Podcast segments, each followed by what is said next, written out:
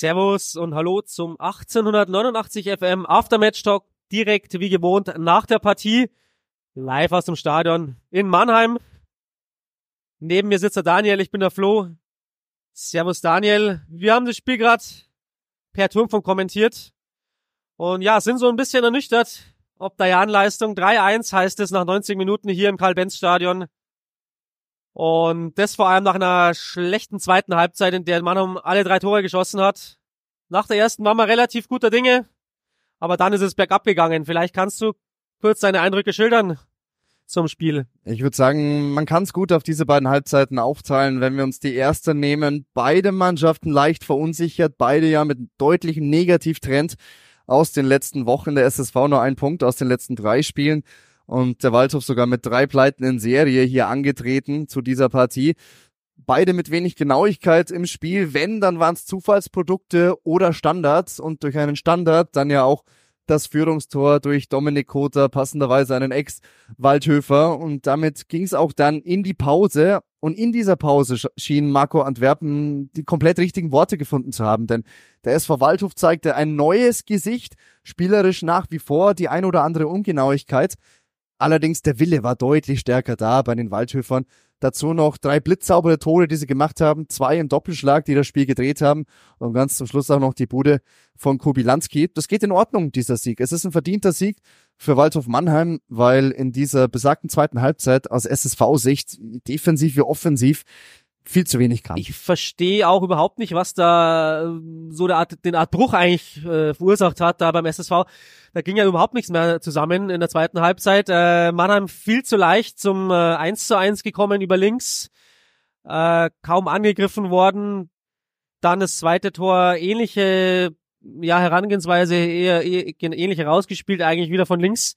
Ich glaube, diesmal war es eine Ecke, dann wieder Kopfball. Und ja, da wirkte sowohl die Außen- als auch die Innenverteidigung äh, komplett indisponiert und ich verstehe nicht, wieso man Mannheim da so gewähren lässt.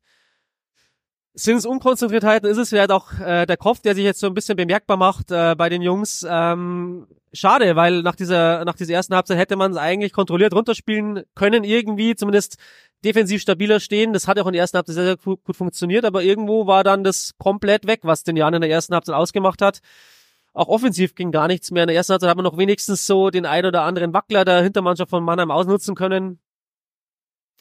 Äh, warum das weg ist, gilt zu analysieren und ich bin auch gerade etwas ratlos, was, was dazu, was dran gelegen hat. Also ich bin einfach, ja, die Abstände passen nicht. Man lässt Mannheim gewähren und dann kommt dann auch sowas raus, äh, 3, zu, äh, 3 zu 1. Ja, vor allem bei diesen beiden Kopfballtoren von Kevin Godin und Malte Karpstein, beide übrigens eingewechselt. Binnen zehn Minuten ist das Ganze passiert. Jeweils in der Entstehung schon beim 1 zu 1 über die linke Mannheimer Angriffsseite. Den berühmten halben Schritt zu spät und gleiches galt dann auch gegen Goden in der Mitte, als die Innenverteidigung Ballas und Bräunig einfach die zehnte Sekunde zu langsam waren und damit eben genau diesen halben Schritt zu spät. Der Kopfball dann blitzsauber. Gleiches gilt dann auch für das Tor von Malte Karpstein nach Ecke. Auch er einfach entschlossener. Er wollte es mehr, an diesen Ball zu kommen und hat sich dann dagegen nur Garnaus durchgesetzt. Weidinger dann hier ohne Chance.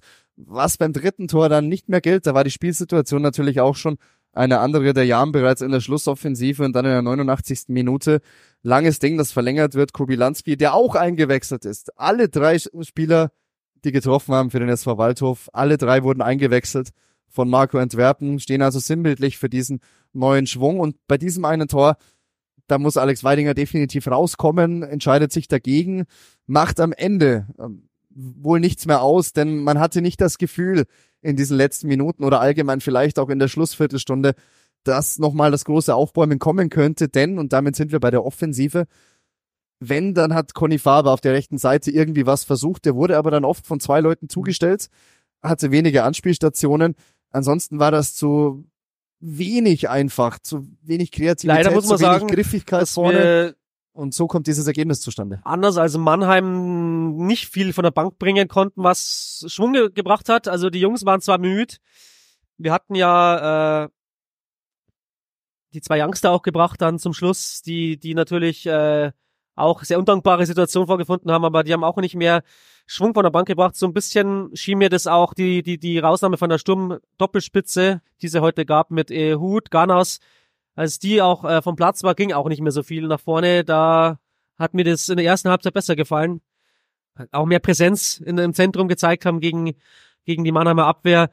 Und äh, Niklas Ansbach ist ja auch gekommen, ähm, Brian Hein auch. Also da hat nicht mehr so viel, hat nicht mehr so viel hingehauen beim Jan, muss man sagen. Äh, insofern, ja, muss man auch feststellen, dass es wirklich verdient war von Mannheim. Bitter. Aber ja, der Jan hat die Leistungsstelle nun, muss analysieren, woran es liegt. Äh, wir haben jetzt schon mal ein paar Punkte aufgezeigt.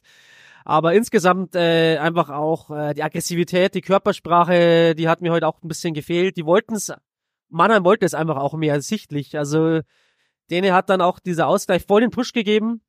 Das 2-1 dann erst recht und dann äh, hatte man nicht mehr das Gefühl, dass der Jan zurückkommen konnte heute. Und das ist leider die bittere Nachricht. Thema Fehlen. Du hast gemerkt, dass Andi Geipel gelb gesperrt gefehlt hat. Auch ein Christian Fied hat dir vorne heute schon gefehlt. Er mit der fünften gelben Karte heute außer Gefecht gesetzt. Dazu auch Ziegele, Bittroff und natürlich Felix Gebhardt im Tor nicht mit dabei. Das kommt einschränkend auf jeden Fall hinzu auf die Liste. Absolut. Den, dennoch ähm, glaube ich, dass auch mit denen, die heute auf dem Platz waren, dass da mehr gehen muss. Nach dem Ausgleich, auch nachdem du eins zu zwei in Rückstand liegst, da, da fehlte die Griffigkeit und da fehlte vielleicht auch der Glaube so ein wenig an sich. Denn du siehst sowas ja immer in kleinen Aktionen. Mit welcher Einstellung gehe ich in einen Zweikampf? Wie präsent bin ich in diesen direkten Duellen? Wie sehr suche ich den Raum? Wie viele Sprints ziehe ich an, um die Räume zu öffnen? Und das war alles sehr verhalten vom Eindruck her. Ja, und äh, die, die Nicklichkeiten, die man da auch immer eingestreut hat, die, ja, die, die Trash-Talks, sage ich mal, zwischendurch, die haben sie auch clever gemacht. Also das macht sie zwar nicht zu einer sympathischen Mannschaft, aber zu einer, die zumindest heute sich so ein bisschen im Abstiegskampf Luft verschafft hat. Also das haben sie besser umgesetzt als der Jan und das ist auch einer der Punkte gewesen, die mir jetzt im Spiel aufgefallen sind. Und das müssen wir, diese Galligkeit, ja, diese müssen wir einfach wieder, wieder entwickeln. Auch, du sagst es, Anni Geipel, der mir da gefehlt hat, natürlich krass als Stabilisator, auch als Antreiber, mentaler, äh, Christian Fiefert als Kreativspieler, die haben natürlich gefehlt. Klar, das merkt man natürlich schon. Äh, da muss man auch sagen, da hat ein Tobi Eisenhut heute vielleicht nicht eins zu eins den Geipel-Ersatz machen können. Da hat auch vielleicht äh, dann später Niklas Ansbach, der so ein bisschen die Zehnerposition begleitet hat, auch nicht so den Effekt gehabt. Ähm, kann man auch durchaus ansprechen. Insofern, ja, gilt's mit neuem Anlauf vielleicht nächste Woche zurückzukommen mit mit dem alten Personal äh, und irgendwo wieder die Stellschrauben zu finden. Denn vorbei ist die Saison natürlich noch lange, lange nicht. Das zeigt ja diese dritte Liga, die ist ja irre mit 38 Spieltagen. Äh, Dresden mutmaßlich heute also zumindest vor kurzem stand es auch noch 1 zu 0 für ist Halle. Ist auch so also zu Ende gegangen. Ist auch so zu Ende gegangen. Insofern, die bringen auch wenig auf die Kette gerade. Wir dürfen uns davon nicht anstecken lassen. Ulm ist jetzt voll am Vormarsch. Also das wird nochmal ein richtig heißes, ja, so eine richtig heiße Schlussphase in dieser Liga. Also ja, ja. Der, der SSV Ulm auf zwei Punkte mittlerweile dran. Am SSV hat heute drei Punkte einfangen können im Grünwalder Stadion bei 1860 München durch einen späten Siegtreffer. Also die sind zur Stelle, genau in dieser Phase der Saison. Der SSV Jan, der hatte seine brutale Phase schon mit dieser langen, langen Siegesserie. Davon hat man lange gezerrt und zerrt man immer noch. Aber jetzt ist der Vorsprung wirklich komplett weg. Jetzt sind es zwei Punkte auf den SSV Ulm. Dynamo Dresden ist drei Punkte weg. Wenn es jetzt in die heiße Phase geht, heute war der 28. Spieltag, heißt, es sind noch zehn Spieltage zu gehen und damit 30 Punkte zu vergeben dann muss jetzt der Schlussspurt eingeläutet werden. Bin gespannt, wie Joe Enox mit der Mannschaft arbeiten wird, denn du hast natürlich auch die mentale Hürde jetzt, wenn du weißt, okay, es lief jetzt nicht, andersrum hattest du davor, da musste Joe Enox wahrscheinlich gar nicht viel machen in dieser Serie, weil dann ist das Selbstvertrauen ohnehin da, dann laufen Dinge auch oftmals von alleine und in der aktuellen Phase ist es wohl genau der umgekehrte Effekt. Also, den Schalter umlegen, nächste Woche neuer Versuch. Ja, nach vorne blicken, mehr bleibt uns jetzt in dieser Situation auch nicht mehr übrig, das Team kann's. Ähm, die Stärken haben sie ja bewiesen in der ersten Saisonhälfte und äh, denen gilt es sich irgendwie zurückzubesinnen. Ja. Und das lassen wir genauso stehen und freuen uns auf den nächsten Spieltag gegen Ingolstadt. Ciao. Servus. Und jetzt ist es aber Jonas Bauer, der da ah, zum Schuss kommt. Querschläger in den Strafraum. Jonas Bauer kommt mit dem Fuß dran und dann ist es Havriluk, der nochmal wirklich, ja, als letzter Mann klärt. Bauer nicht clever genug, hebt ihn da so ein bisschen an, aber ja, dicke, dicke Chance für den Jan. Wie heißt so schön, ein 1000-prozentiger, ganz alleine vor Lucien Havriluk, Jonas Bauer. Antizipiert die Situation gut. Völlig missratener Rückpass der Waldhof-Defensive. Genau solche Dinger passieren dir, wenn du in so einer Phase bist wie der SV Waldhof. Und dann haben sie Glück und Havriluk die Klasse. Gegen Bauer hier den Einschlag zu verhindern. Beste Chance der gesamten Partie. Und die Ecke kommt jetzt hereingetreten von der linken Seite. Auch die ist gut. Aber Havriluk hat ihn. Ich glaube, Luis Bräunig war es, der da den Kopf hingehalten hat, ähm, nicht viel Druckleiter dahinter gebracht hat und dann kann Havriluk easy parieren, aber trotzdem Doppelchance für den SSV hier. Also dickes Ding erst durch Bauer und dann den Kopfball hinterher.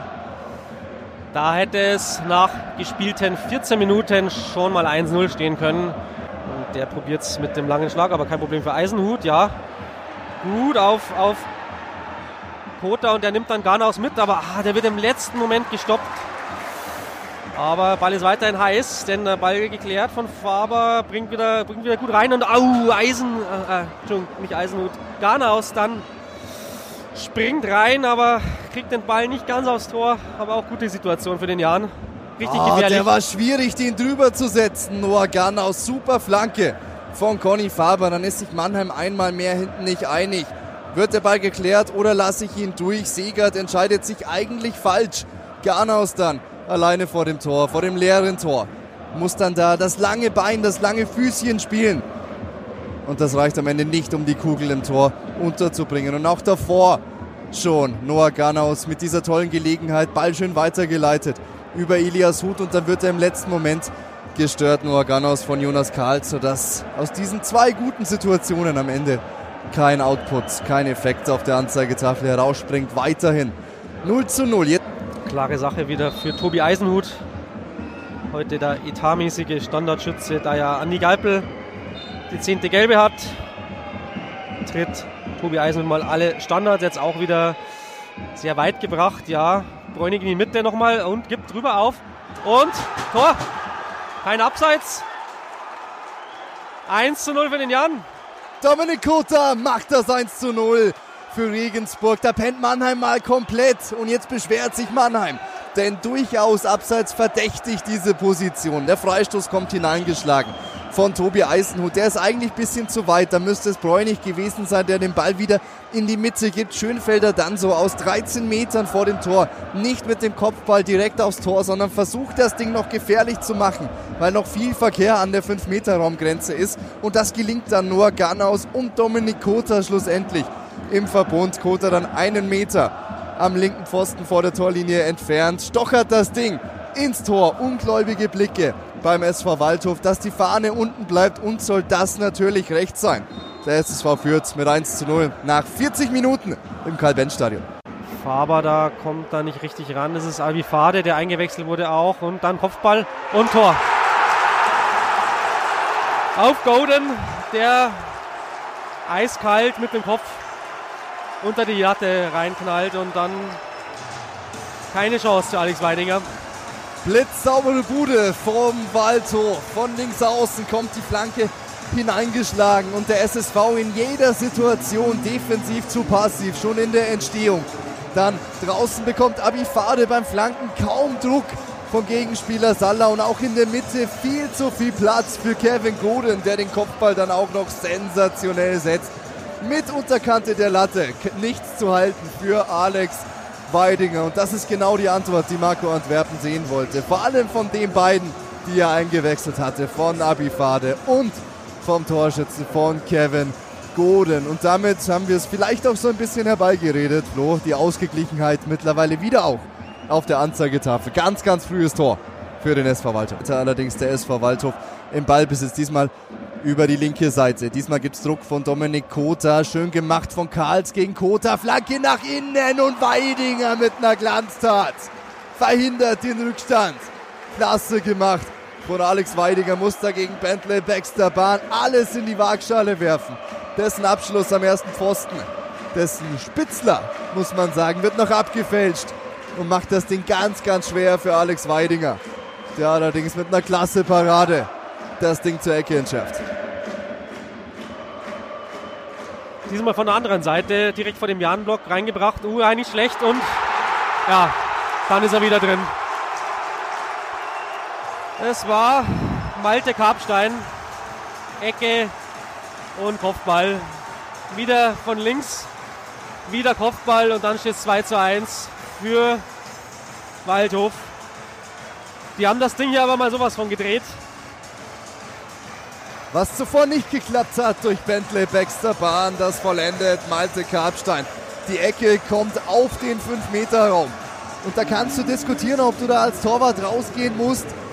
Weidinger entscheidet sich dagegen und dann setzt sich Karpstein klasse gegen Noah Garnaus durch und köpft ihn Weidinger direkt unter die Latte. Da kann er dann nichts mehr machen.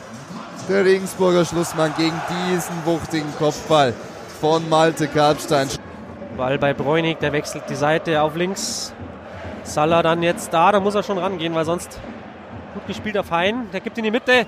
Oh, Garnaus, der wäre ganz allein gewesen, kommt auch ran, aber bringt nicht, nicht, nicht wirklich den Kopf hinter den Ball, sondern ein bisschen in Rücklage, sodass er drüber geht. Aber da wäre wirklich allein gewesen, Garnaus. Immerhin eine gute Aktion vom Jan. Die, so könnte es zum Beispiel gehen. Hein guten Einsatz mit guter Geschwindigkeit in die Mitte, dann auf Garnaus. Kubilanski dann, oh, an die Latte. Oberkante zwar, aber gefährlich, ja.